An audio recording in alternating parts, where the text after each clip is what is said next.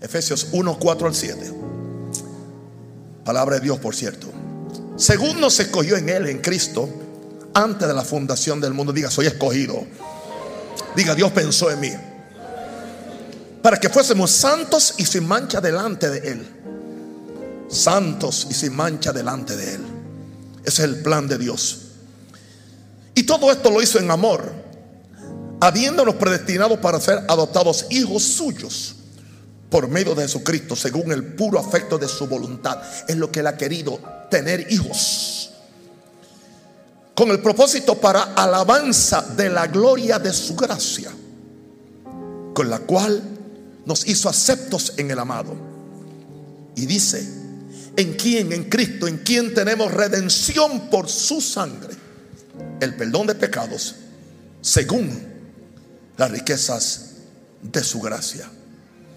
Espíritu Santo, ayúdame, dame la gracia suficiente para que yo pueda dar en el clavo con esta palabra. Porque yo necesito, esta, esta palabra del, dominio. Santo. Van a ser 10, faltan dos más. Este es el número 8. Amén. En primer lugar, yo quiero decirte que la sangre de Jesús nos hizo hijos de Dios. Pero no permitas que la sencillez de la declaración te confunda o te ponga cómodo o superficial. Eso es lo que yo creía cuando empecé a producir el mensaje por medio de la gracia de Dios. No. Hay algo más. Pidiéndole al Espíritu Santo por revelación. Entendí hoy que la redención es más que el perdón de pecados por la sangre de Cristo. Históricamente la iglesia se ha quedado en el tema de la redención. Redimido del pecado, redimido de la enfermedad, redimido del infierno, la muerte prematura. Mi nombre está escrito en el libro de, la vida, escapo del infierno, voy al cielo. Todo eso es cierto y todo eso es bíblico. Pero hay algo más. La sangre tiene algo más que simplemente redimirnos para Dios. Es imposible lo que yo hoy estudiaba. Recibir el espíritu de vida de Jesús, que es lo que recibimos cuando somos salvos, sin que juntamente haya una operación espiritual de la sangre de Cristo. Una pregunta. Primero, ¿recibo a Jesús como Señor y Salvador? Por medio de, la sangre del predicador, el evangelista nos asegura, tus pecados fueron perdonados, tu nombre ha sido escrito en el libro de la vida. Y eso es correcto, eso es Biblia, eso es buena teología. Pero creo que por alguna razón, quizás no, teníamos la revelación. Hemos hablado de nacer del Espíritu de Dios, nacer del Espíritu de Dios, pero se nos ha olvidado que no es posible sin que a la misma vez haya una operación espiritual de la sangre de Cristo que va a ser algo en ese nacimiento de nuevo. Porque estamos diciendo que si alguno está en Cristo, nueva criatura es. Y si nueva criatura no puede tener la sangre vieja, tiene que haber un cambio de sangre. Porque hay un cambio de identidad. Hay un cambio de destino.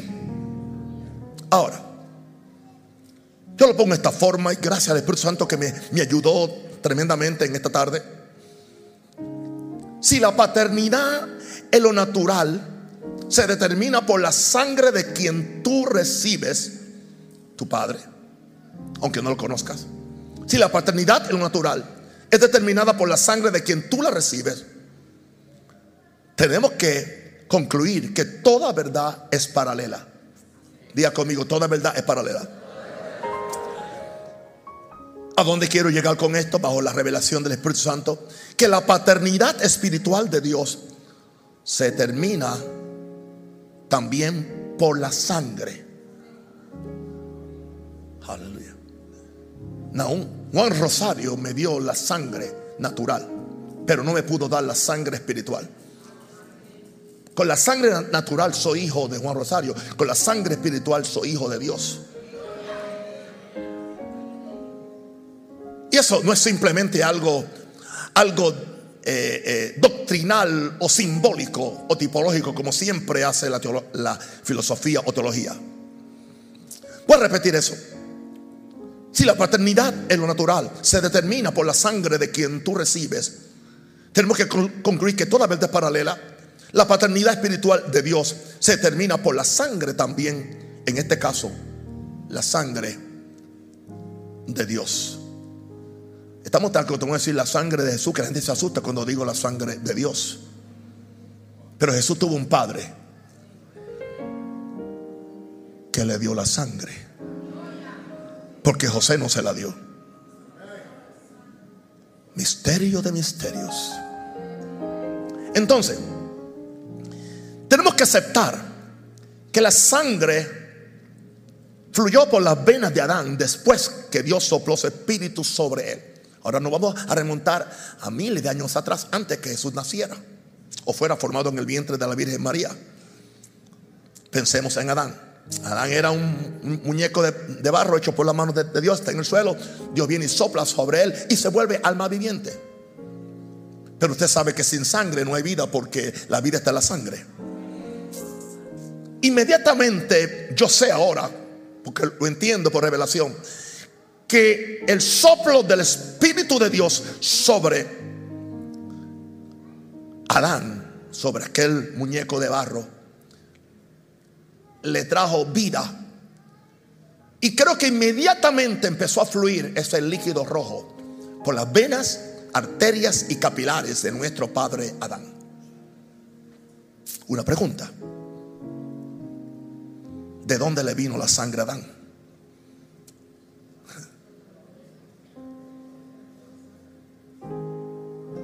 de donde mismo le vino el Espíritu. Fue cuando Dios sopló sobre él que la sangre se formó en sus venas. Y esa sangre de Dios tenía un propósito de ser eterna en las venas de Adán, porque Adán no fue hecho para morir. Él provocó la muerte porque el pecado siempre le abre puerta a la muerte. Por eso Adán es el primer hijo de Dios. A Jesús no se le llama hijo de Dios hasta el Nuevo Testamento. Aleluya. Gloria a Dios. Yo no estoy diciendo que Él no existía pre-Nuevo Testamento. Él existía con el Padre. En el principio era el verbo. Y la palabra era con Dios. Ahora, si la sangre es vida, como dicen las escrituras, entonces el Espíritu de Dios está en la sangre del hombre. I'm teaching, estoy enseñando. Si la sangre es vida, como dicen las escrituras, dice que la vida está en la sangre.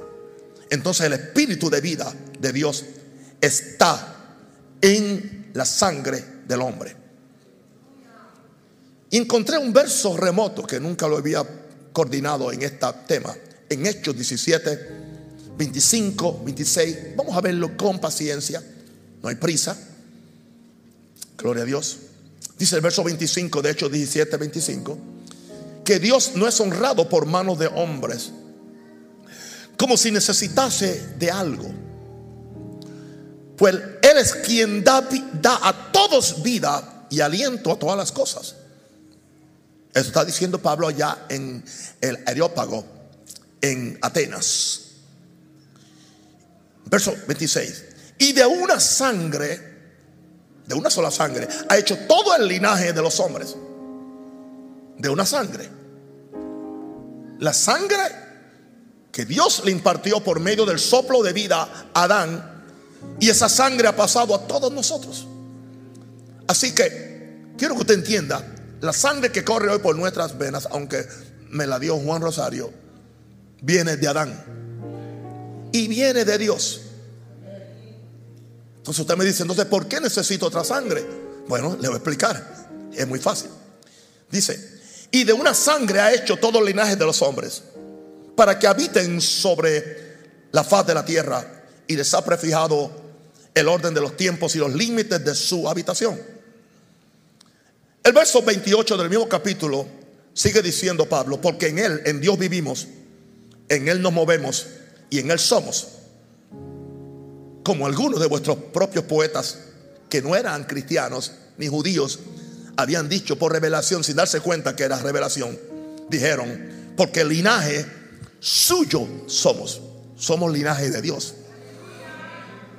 Por eso siempre están buscando un Dios. Amén. Ahora, ¿qué indica esto? Que hoy los hijos de Dios, que somos nosotros, recibimos la impartición de la sangre de Dios Padre. Cuando el Espíritu de vida en Cristo Jesús sopla sobre los hombres.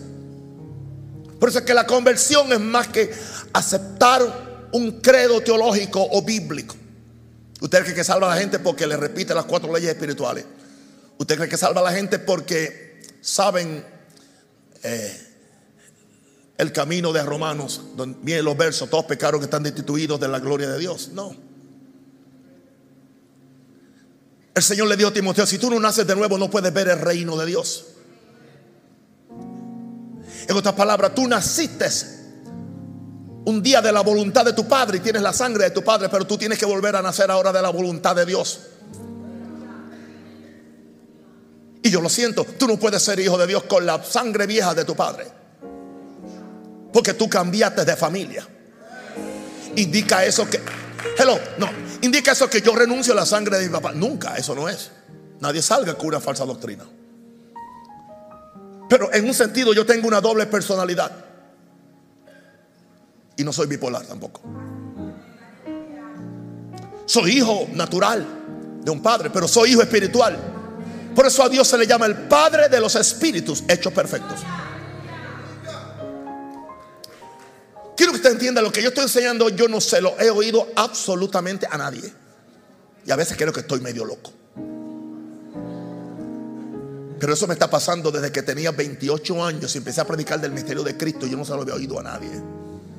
Después vi que empezaron a escribir libros, docenas de libros sobre el misterio de Cristo. Cristo en vosotros se ha hecho muy popular como un tema.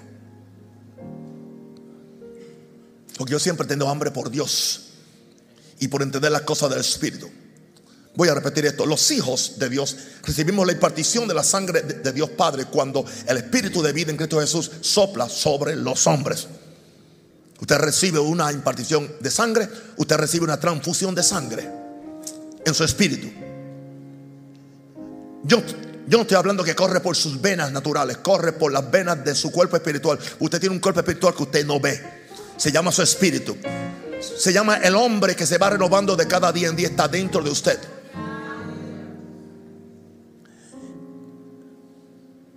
Termino este es mi primer punto diciendo esto. En lo natural, y ya lo dije, pero soy hijo de sangre de Juan Rosario. En lo espiritual, soy hijo de sangre de Dios Padre, creador del universo. Qué privilegio. Hablamos de dominio. Sin esto no es posible. Porque se lo va a probar. Porque sin esto no es posible. Amén. No le garantizo que usted lo entendió la primera vez. Por eso está ahí colgado en el púlpito, no un rosario. Para que lo vuelva a escuchar y lo vuelva a escuchar hasta que usted lo entienda o, se vuelva loco. Amén. Padre, yo, yo, diga conmigo, yo recibo el espíritu de sabiduría y revelación en los misterios del reino de Dios. No voy a seguir en la superficie. Yo necesito la comida sólida de la palabra que me va a dar músculos espirituales para crecer a la medida del varón perfecto. Denle un aplauso fuerte al Señor.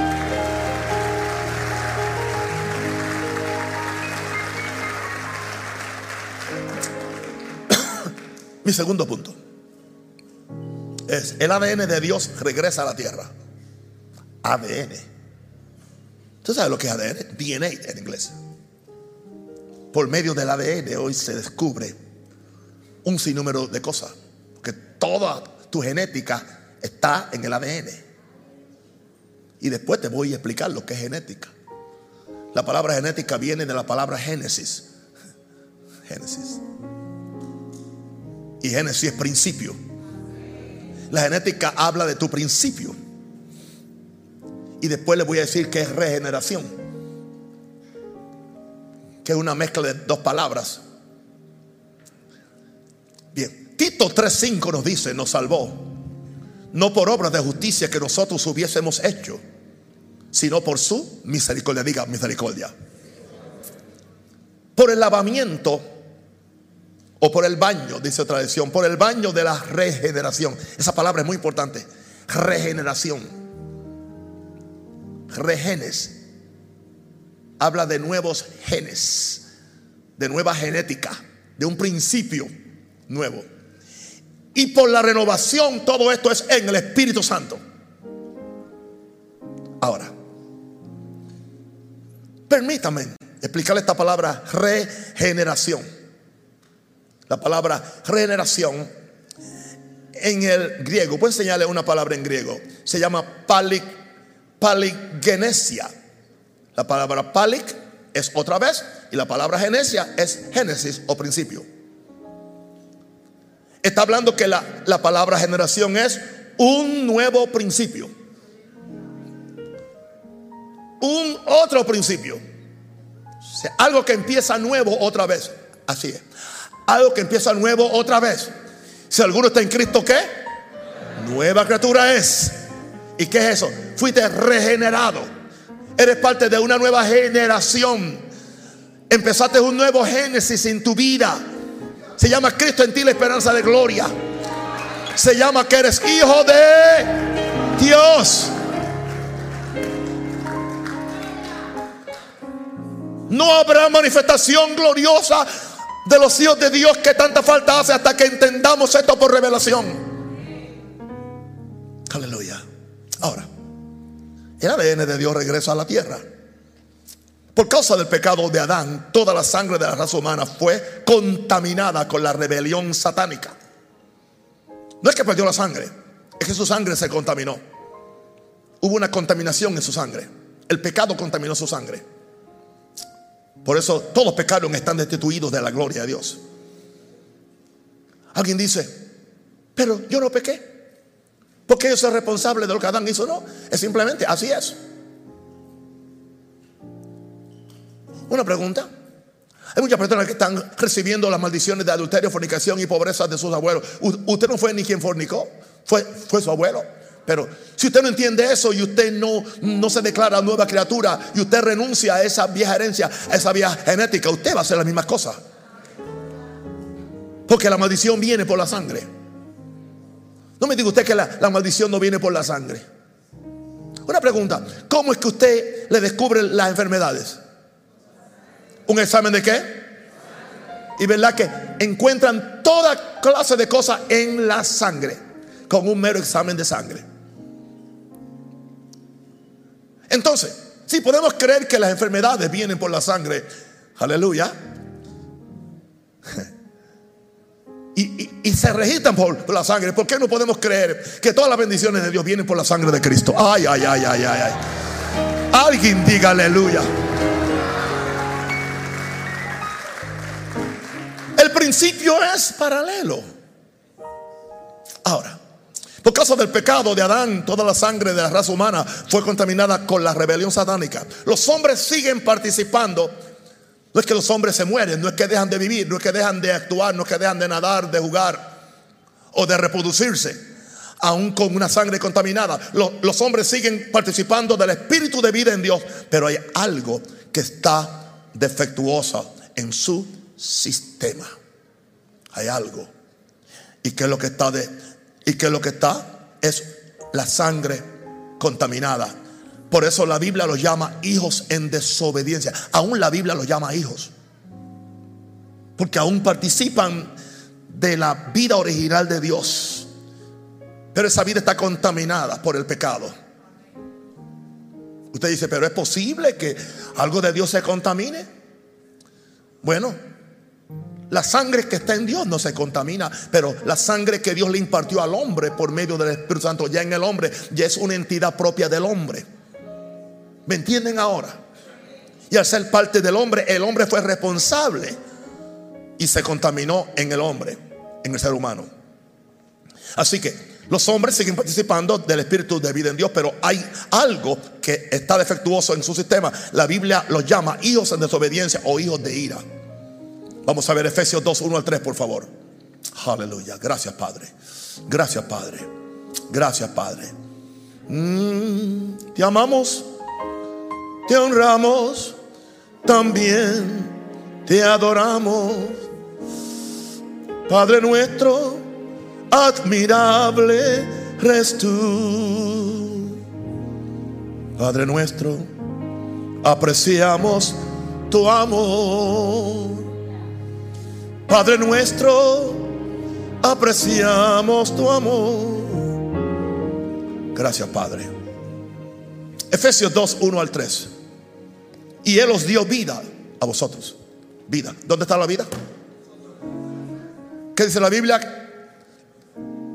Se le dijo a Noé, no coman sangre, porque la vida está en la sangre.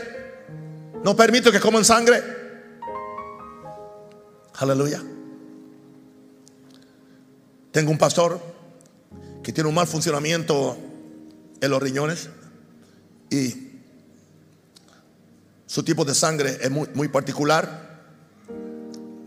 Me llama Nice y me dice, yo estoy en, Toronto, llámate pastor, está muy débil, la sangre no, aparece, no la encuentran. Yo lo llamo, hago una oración por él, una oración que me salió de, compasión, de, adentro del... Oré. Eso fue el día anterior. Al otro día veo que hay un mensaje que me envía a las 6 de la mañana, algo así.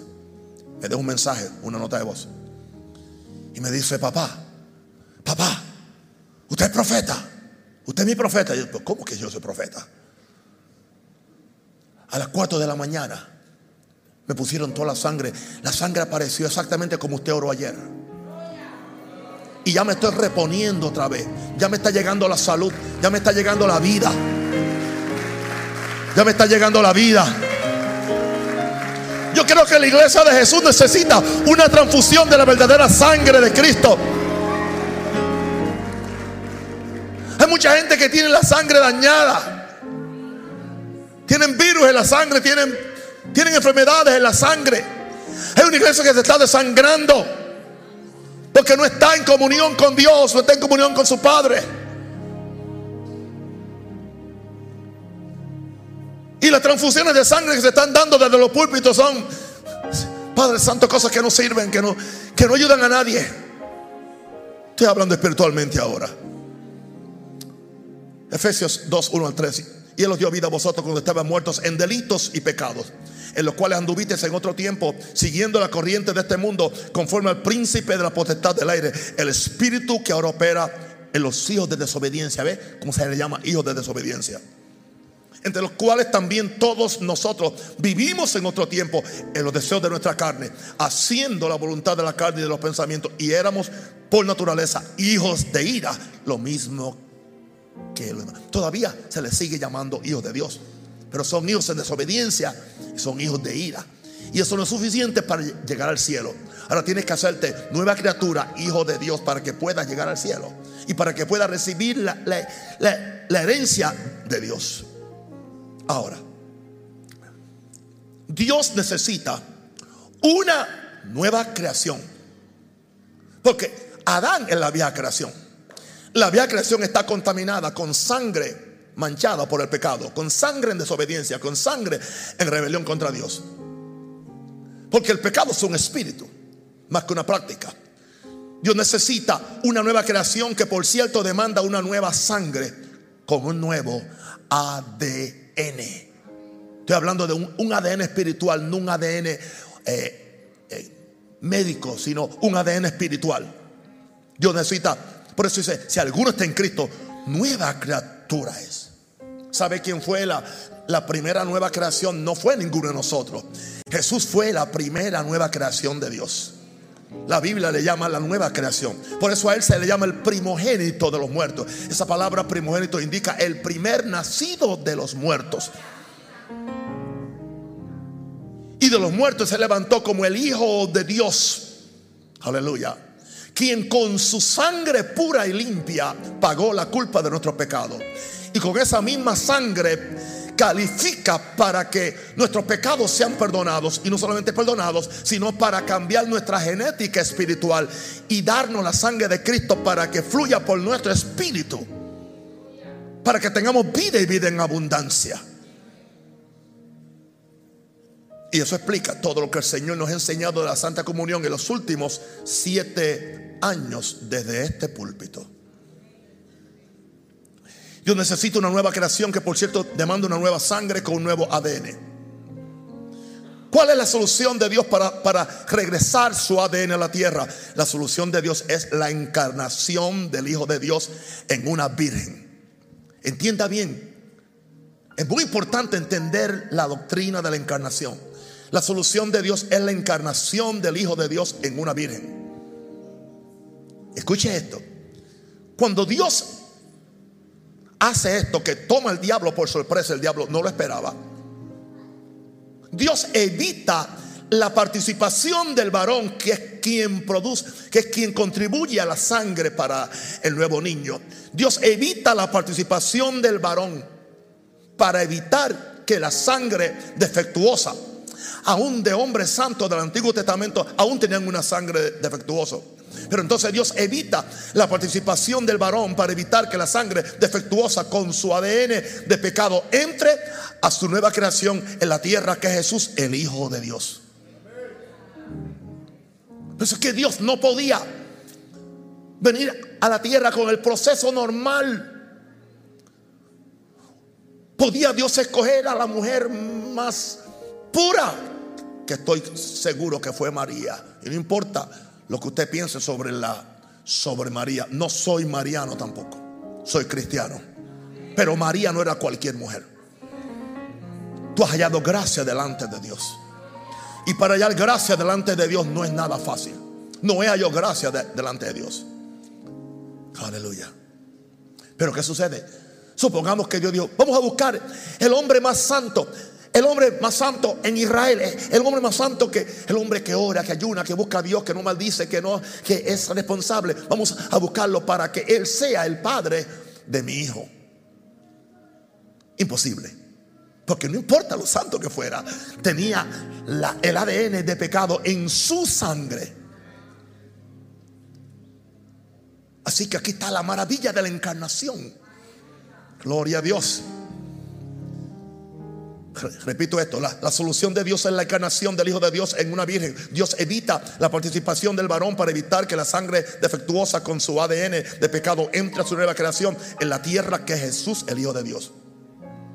Cuando Jesús hizo sombra sobre María, la sangre perfecta e inmaculada, inmaculada indica sin, ustedes han oído, o sea, interesante que la gente le llama a María la Inmaculada. María no es la Inmaculada. Era la sangre de Jesús la que es inmaculada. Cuando el Espíritu Santo hizo sombra sobre María, la sangre perfecta e inmaculada de Dios se formó en la criatura en su vientre. Porque lo que en ti es engendrado del Espíritu Santo es. Entonces, ¿quién? ¿Quién contribuyó a la formación de la sangre en este nuevo niño, en esta nueva criatura que se llama Jesús? El Espíritu Santo de Dios. Así que el Espíritu Santo de Dios es también quien trae el ADN de Dios a la tierra. Y cuando hace sombra sobre María, que, que, que, María recibe la semilla de Dios, la semilla de Dios. La mujer recibe la semilla del hombre que se le llama el espermatozoide, que se conecta con el óvulo. Dios usó el óvulo de María, pero no el espermatozoide de José. Dios usó la palabra, que la palabra es, es, es semilla, es simiente. Aleluya. Y la palabra simiente es esperma. Semilla. La semilla de Dios. Y esa semilla es que entonces cuando, cuando, cuando María abre su vientre, y recibe en su óvulo el esperma de la palabra de Dios. Y como yo sé, ella dijo, hágase conmigo conforme a tu palabra. conforme a tu semilla. Y quedó embarazada. En ese momento exacto. Y ahora empieza el proceso de devolver la sangre de Dios a la tierra. Porque sin sangre de Dios el hombre no puede tener dominio porque no tiene el derecho legal como hijo de Dios.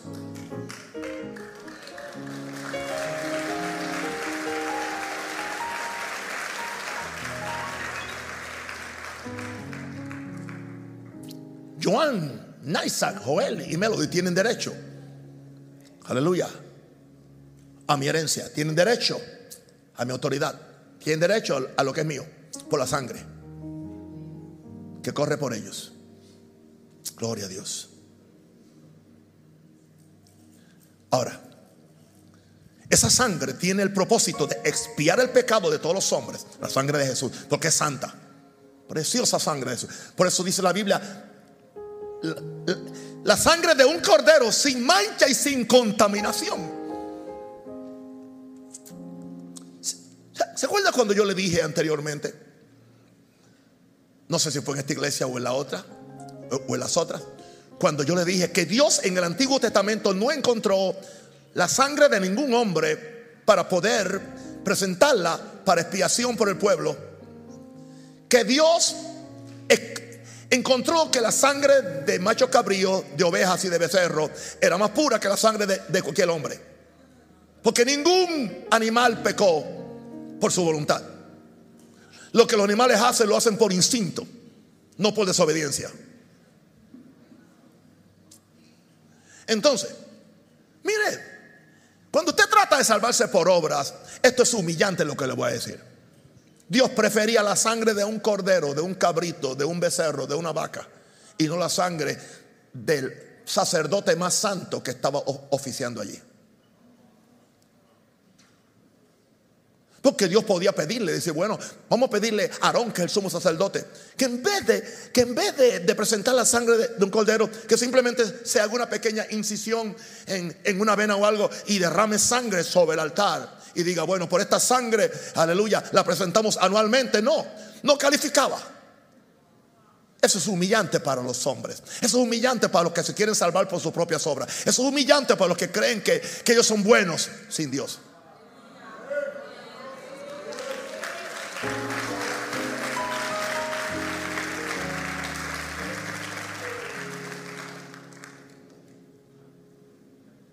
Al creer en la sangre de Jesús, ¿sabe lo que tú recibes? Una transfusión de la misma sangre, que es la garantía de tu regeneración, es la garantía de tu nuevo, de tu nuevo otro principio, de tu nuevo Génesis. Y Adán estuvo donde? En Génesis. Tú tienes tu Génesis en Cristo. Por eso a Cristo se le llama ahora el último Adán. El último Adán es el, es el autor de tu nuevo Génesis. Si alguno está en Cristo, nueva criatura en las cosas viejas pasaron. Tú has sido regenerado con, con una nueva genética. Y esa sangre es garantía de que eres hijo de Dios. Hijo de Dios. No hijo en desobediencia, no hijo de ira, hijo de Dios, justificado, santificado y con el derecho a llamarle Padre. Y Él te llama mi hijo amado en quien tengo complacencia. Amén. Vamos al tercer punto. Aquí vamos a hablar del derecho legal por medio de la sangre para este dominio. tengo, diga, tengo derecho legal por la sangre de Cristo para dominar en la tierra cualquier cosa que venga en contra mía. Juan 1, 2, 13. Quiero que lo vean, por favor. Juan 1, 2, 3, 12, 13. Mas a todos los que le recibieron. En la Biblia no hay un lugar donde diga acepta a Jesús. A Jesús no se acepta. A Jesús se recibe. Es un término que no es bíblico. No lo use porque no es válido. Hay gente aceptando a Jesús que nunca han sido salvos porque lo aceptaron, no lo recibieron. Bien. Yo puedo aceptar tu opinión, pero nunca me la comí. Porque no la recibí. A Jesús se recibe. se recibe en el corazón. Tú abres tu vientre espiritual y permite que la misma forma que el Espíritu Santo vino sobre María venga sobre ti y forme a Jesús en ti, más a todos los que recibieron, los que creen en su nombre. Y el próximo viernes, o no el próximo, el otro, hablaré del dominio por el nombre. Le dio potestad. Diga potestad. De ser hecho qué? Ok. Así que hay una potestad de hijo de Dios. Dice el verso 13, los cuales no son engendrados de sangre. Ah, Dice, ay, dice de sangre. No, no son engendrados. Ahí está hablando de sangre humana, de sangre natural. Eso no niega mi mensaje. Lo hice adrede. Antes que alguien me lo use como argumento. Los cuales no son engendrados de sangre, de sangre humana. Pero tampoco de, voluntad de carne. Eh, está hablando de, una carne, de una sangre de, de carne humana. Sino que son ni de voluntad de varón porque un varón quiso, sino que es voluntad de Dios. Diga, es voluntad de Dios. Es Dios quien planeó este plan de salvación. Es Dios quien planeó, aleluya, que la sangre de Cristo, aleluya, fuera para ti. Para hacerte nueva persona, nueva criatura, para que tú puedas vivir ahora con los derechos de dominio de un hijo de Dios. Alguien diga aleluya. Escúcheme esto porque lo que le voy a decir ahora le va a partir el coco en dos. Una prueba de sangre determina la legitimidad de un hijo en relación a su padre. Es una prueba confiable y más hoy con el AD, con las pruebas de ADN que son aún más seguras. Aun cuando no, cuando yo era joven, no se había descubierto el ADN. Y aún era la prueba de sangre, era lo que determinaba. En cualquier corte, en cualquier tribunal, era aceptada. Una prueba de sangre determina la legitimidad de un hijo en relación a su padre. Aleluya.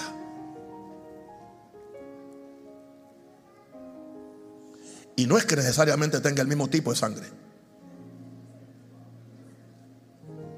Es algo en la sangre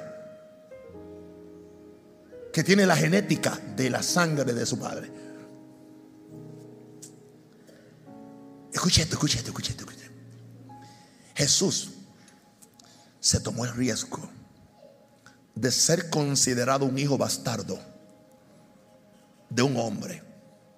Se tomó el riesgo de ser considerado un hijo ilegítimo. ¿Se acuerda cuando le dijeron que, él era bastardo? No, tu padre quién es, no sabemos. Eso fue un insulto. Pero sabe, él se tomó el riesgo de ser considerado un hijo bastardo de un hombre para que tú y yo fuéramos reconocidos hijos legítimos de Dios.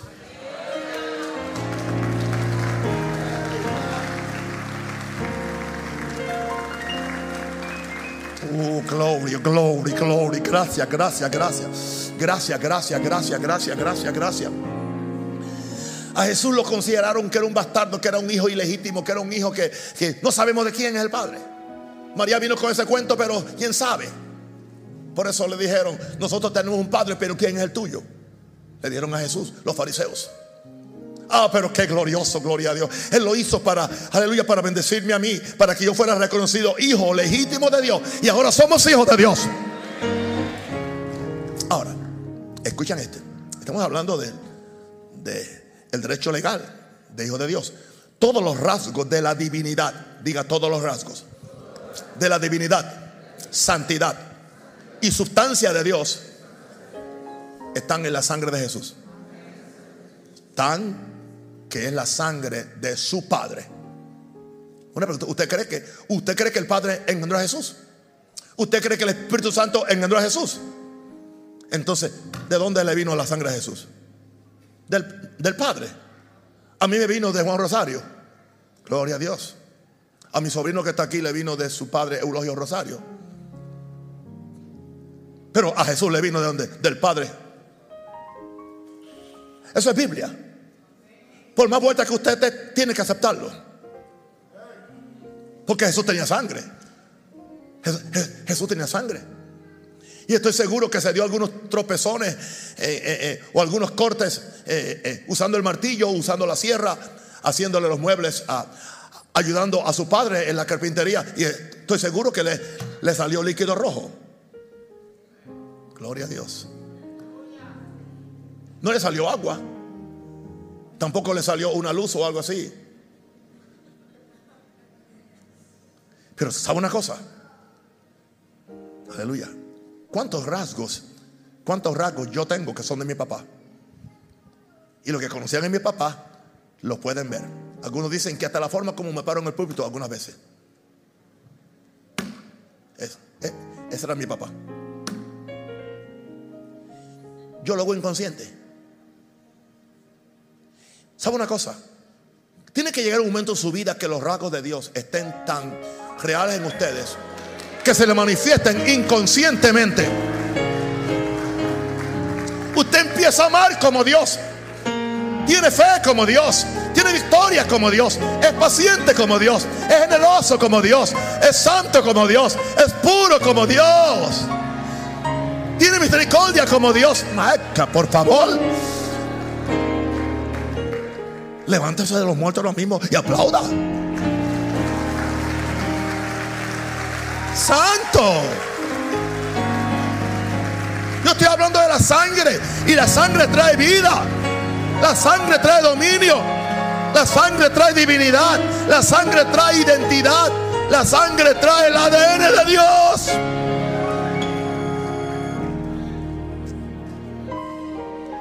Ahora entiendo a qué se refirió Juan cuando dice, aleluya, de la potestad de Dios.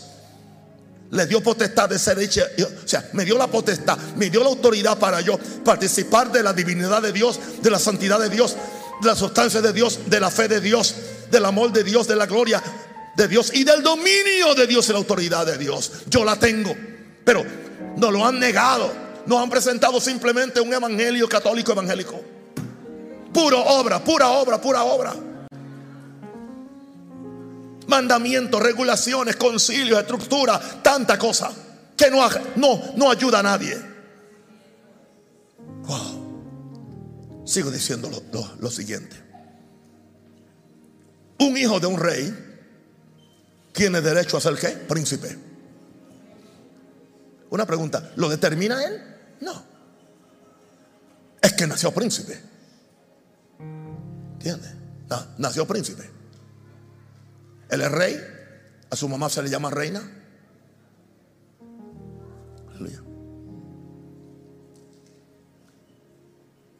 Y es interesante que cuando, que cuando la que, la que reina es la mujer, nunca a su esposo se le llama rey, se le llama príncipe. Tiene que ser hombre para que a su esposa que gobierna con él se le llama reina. Eso fue lo que Dios dijo, que los dos dominaban juntos. Piensen eso. Esos hombres machistas que desprecian a sus esposas. La mujer calle en la congregación. Cállate tú, viejo, es bobo.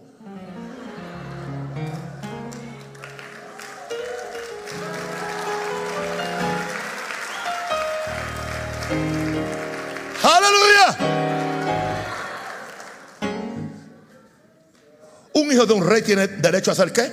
Príncipe. Y tener un título real. ¿Por qué?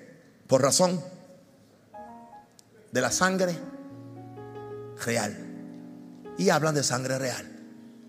Porque la sangre de su papá es sangre real. Lo califica para ser el primero es el, el heredero. Si se muere primero, le sigue el segundo, el tercero. Todos tienen derecho. Y todos están esperando a ver si le toca a él.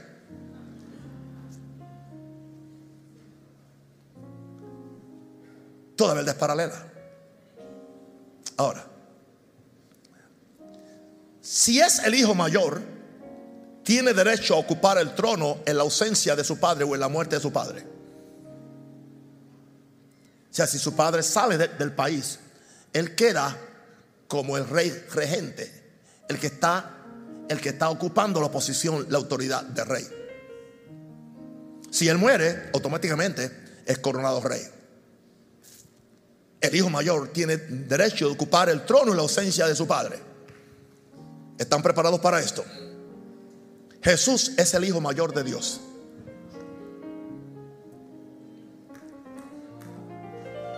Yo dije que Jesús es el Hijo mayor de Dios.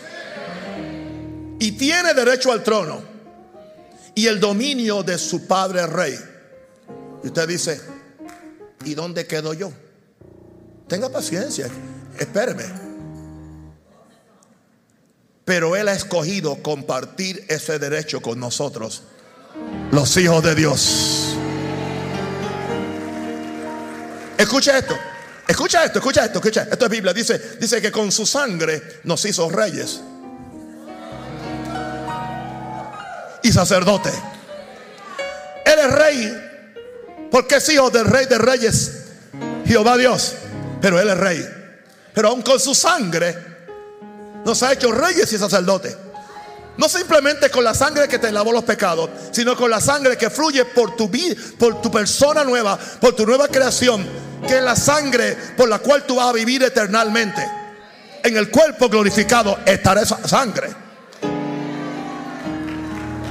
Ahora, la gente cree que porque la Biblia dice que la carne y la sangre no heredan el reino de los cielos, es que, es que, no, pero es, es esta sangre humana no va a heredar. Pero entonces tendré una sangre en el hombre espiritual, que esa es la sangre de Dios, la sangre de Jesús.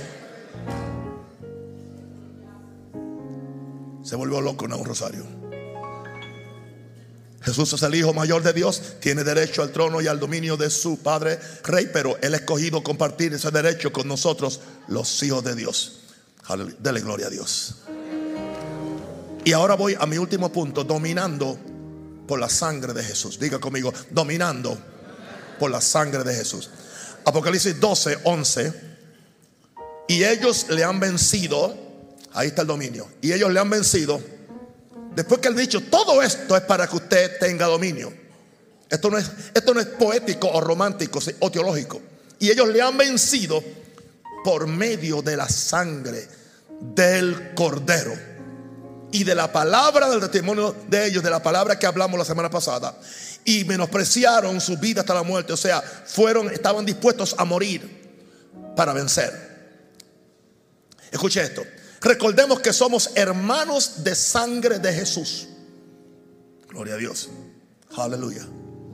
La mamá de César es hermana de sangre de Anaún Rosario. Él es mi sobrino.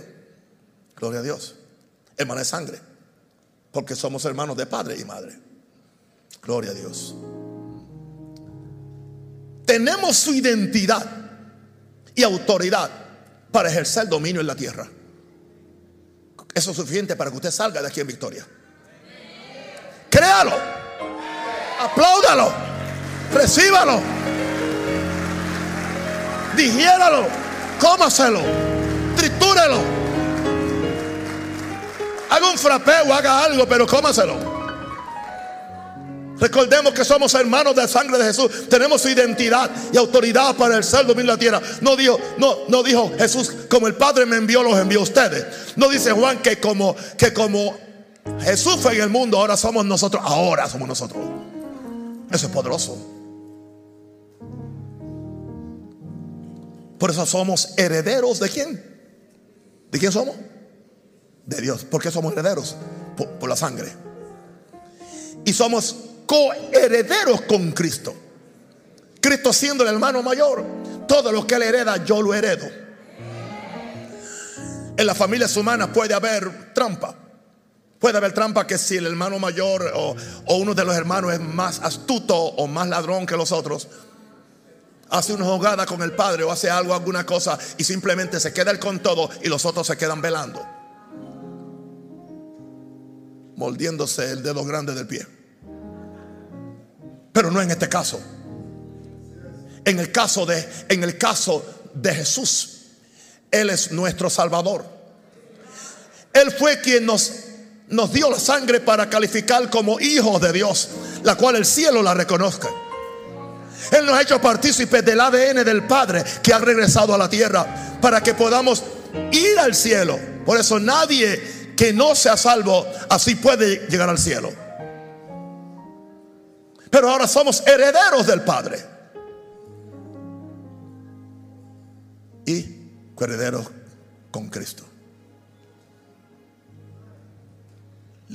Le hablé de un pedazo de tierra que dejó mi papá y una casa vieja ahí. Están tratando de dividir eso entre 14. Imagínense. Pero todos son coherederos. Todos tienen derecho. Imagínense en el reino de Dios. Mire, no se, no se, déjese demonio de inferioridad. Es un demonio. Y de culpabilidad y de que usted no da la medida y que usted no tiene la gracia de este y que usted no. Y mire no no no le haga caso a nadie que lo que lo esparracha y le dice que usted no puede. Usted es hijo de Dios.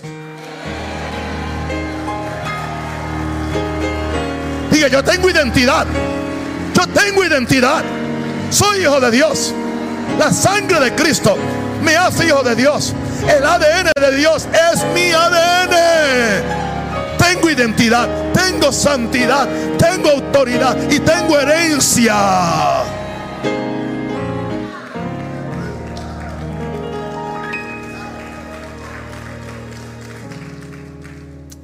Recuerda entonces que por la sangre que hemos vencido a Satanás.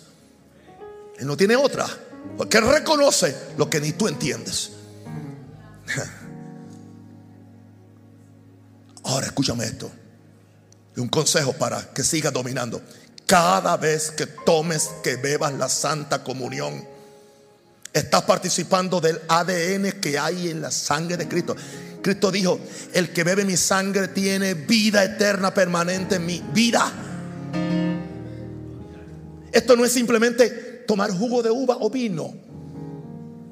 Cada vez que tomes la Santa Comunión, estás participando del ADN que hay en la sangre de Cristo que se representa con la copa del nuevo pacto. Esta es la sangre del nuevo pacto. El nuevo pacto es para la nueva creación que somos nosotros en Cristo Jesús. Así que algo sucede cuando tú tomas esa copa, cuando te sirven la comunión. Tómalo con, con revelación. Esta es mi sangre que por vosotros es derramada. Tú estás conectándote con el ADN de Jesús, que es el ADN del Padre. Gloria a Dios. Por eso tú puedes ser sanado, prosperado, bendecido, liberado. Aleluya. Empoderado, habilitado para hacer cosas. Porque estás participando con, con revelación de lo que estás tomando. O si no estás tomando jugo de uva. Y el único beneficio que vas a tener es el del ADN del grape juice. Nadie diga, yo no he dicho que se convierte en sangre, eso no es. Pero Jesús dijo, es mi sangre. Tienes que verlo como la sangre y ya. No trates de, ya. Siete años llevo. ¿Y cómo es eso? Pregúntale a Jesús.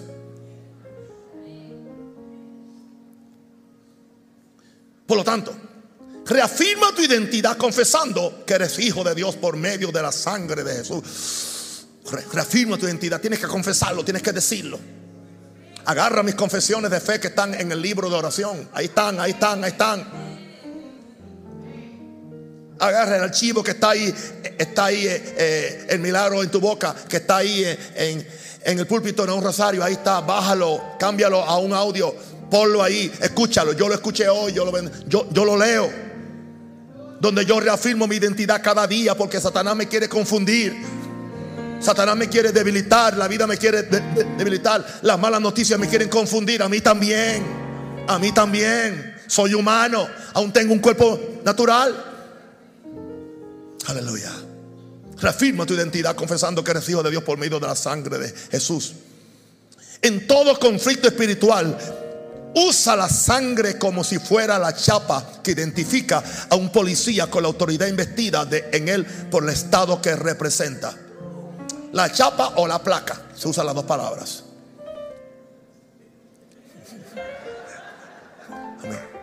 ¿Entienden lo que es la chapa del policía? La chapa de policía, la placa de policía. ¿Ah? ¿A quién representa? Al Estado, al gobierno, al país, al municipio, a la nación o lo que sea. La autoridad no la tiene en sí, intrínseca el policía. La autoridad está en la chapa. Hoy el Espíritu Santo me dijo, la chapa de autoridad tuya es mi sangre.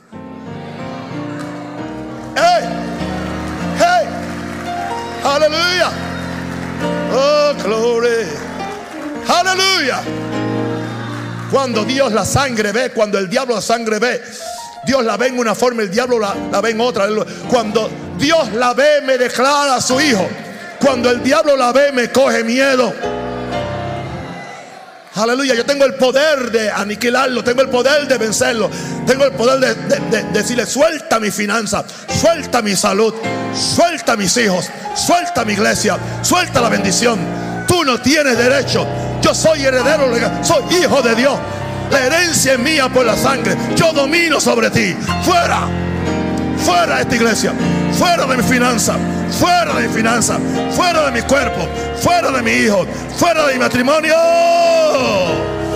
Por la sangre, vencedor, vencedor. Por la sangre, soy vencedor. Usa la chapa, usa la placa. Dile al diablo, estás arrestado. Tú no tienes poder, no tienes autoridad sobre mi vida. Los antiguos pentecostales usaban la sangre mucho. Todo era por la sangre. Enfermos sanados por la sangre. Echaban fuera los demonios con la sangre. Oh yes, oh yes. Ungían la casa con la sangre. La sangre. Aleluya, porque saben que ahí está el ADN de vencedor. Ahí está el dominio de Dios. Y estos le han vencido por la sangre del cordero. Y no amaron su vida hasta la muerte. Alguien diga aleluya. Alguien diga gloria a Dios.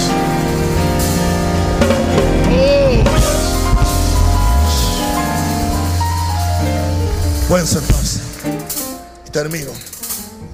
Nunca Satanás pensó que la misma sangre que él provocó que se derramara fuera hoy su verdugo. ¿Sabe lo que es un verdugo? El verdugo es el que tiene la autoridad del Estado para traerle la pena capital donde hay pena capital. En mi país hay pena capital. Aquí no hay pena capital. Por eso hay tanto bandido.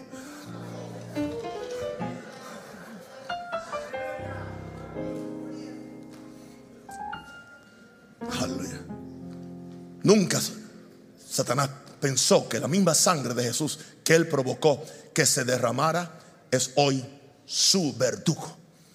Donde quiera que tú declaras la sangre. Aleluya. Por eso dice que al que tú le perdonares los pecados serán perdonados. ¿Y cómo tú, lo haces? Cuando dice por la sangre de Cristo, yo declaro que tus pecados son perdonados. Sea, tú tienes el poder. Se le da a los hombres. Jesús le dijo a los hombres, a los discípulos, ustedes tienen ese poder. Jesús lo dijo. O sea, no son dos palabras, es la sangre. Es la sangre la que nos da victoria. Es la sangre la que nos da el poder. Es la sangre la que nos da la herencia.